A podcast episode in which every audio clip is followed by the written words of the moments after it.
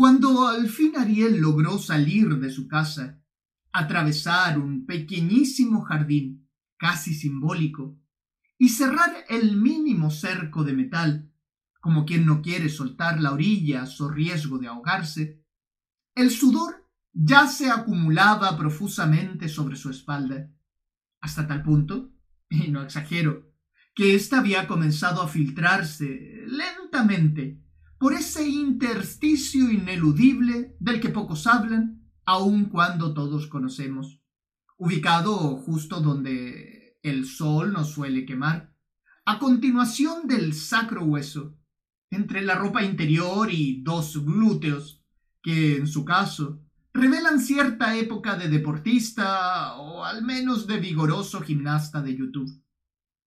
Ariel, allí de pie, transpiraba como un verdadero condenado a muerte. De todas formas, el sudoroso fenómeno se explica fácilmente. Ariel siente un temor enfermizo al allá afuera, un temor que se ha hecho más y más inexpugnable por cada día que ha pasado en este mundo, por cada día que le han mostrado los dientes, por cada día en que lo han hecho callar como si solo él estuviera equivocado.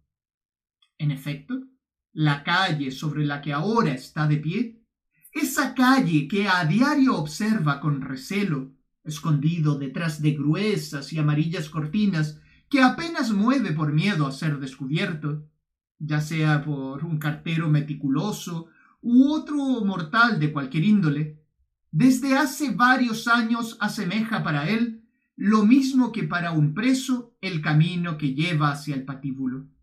Sin embargo, Ariel debe salir de su casa, como todos los meses, una vez siquiera.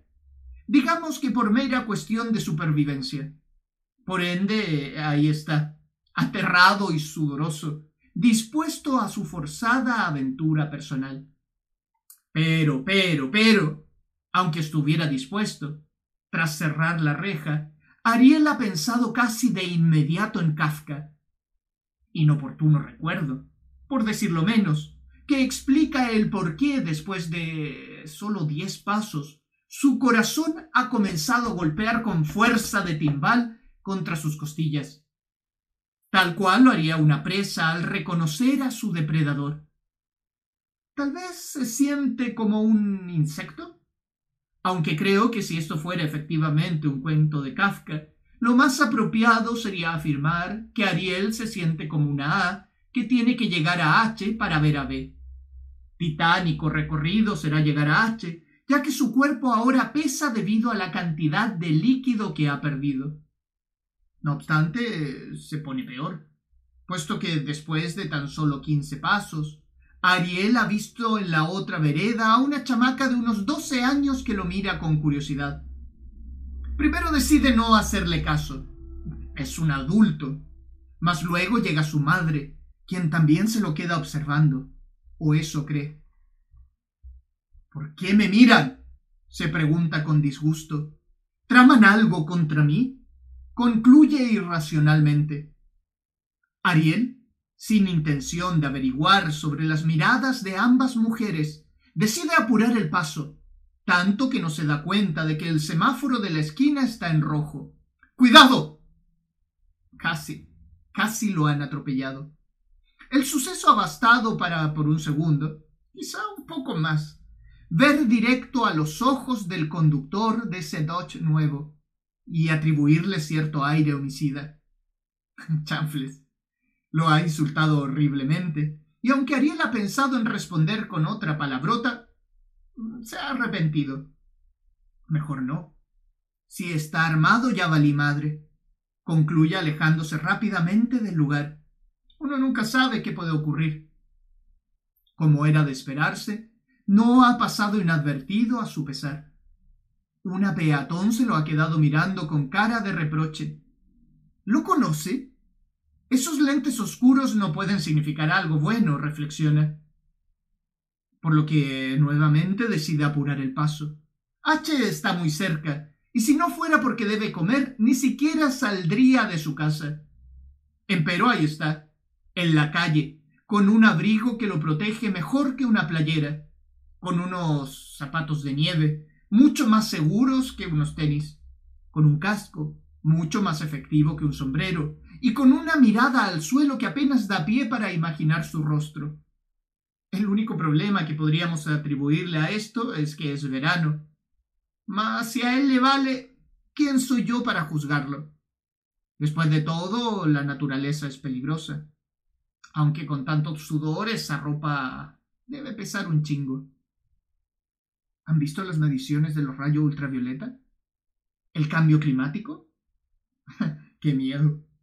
Cuando Ariel finalmente llega a H, B, que en este caso tiene nombre, Horacio, lo atiende como quien lo conoce desde hace mucho. Ya tengo el pedido, le dice intentando no sonreír.